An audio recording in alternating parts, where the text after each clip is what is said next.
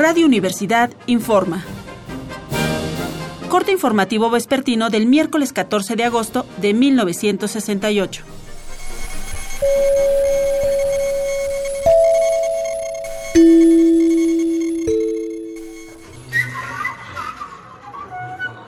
Esta tarde se han seguido organizando asambleas de estudiantes y maestros en diversos puntos de la ciudad.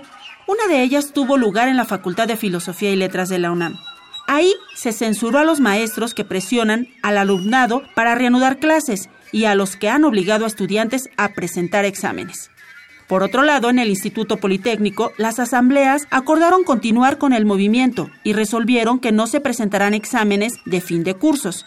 Por su cuenta, estudiantes de la universidad privada UVM decidieron solidarizarse con el movimiento.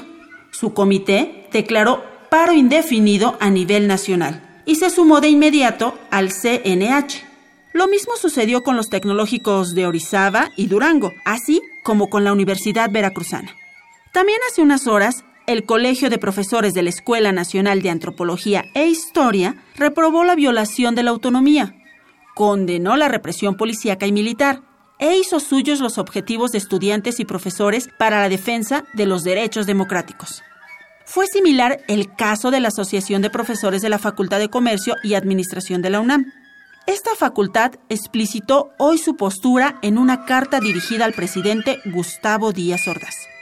La carta contiene los siguientes seis puntos. 1. Los profesores de dicha facultad apoyan al rector, pues opinan que la represión ha sido excesiva. 2. Se solidarizan con la exigencia de respeto a la UNAM. 3. Exhortan a los universitarios a seguir una conducta cuerda y respetuosa. 4.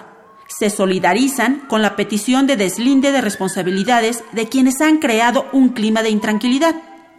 5 exigen la libertad de estudiantes detenidos injustamente y la indemnización de quienes tengan derecho a ella. Y seis, los profesores de la Facultad de Comercio y Administración de la UNAM se solidarizan con las peticiones coincidentes y justas del Instituto Politécnico Nacional. Seguiremos informando. Siga pendiente de los reportes de Radio Universidad.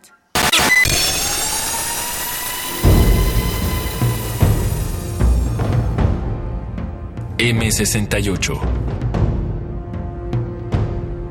50 años del movimiento estudiantil.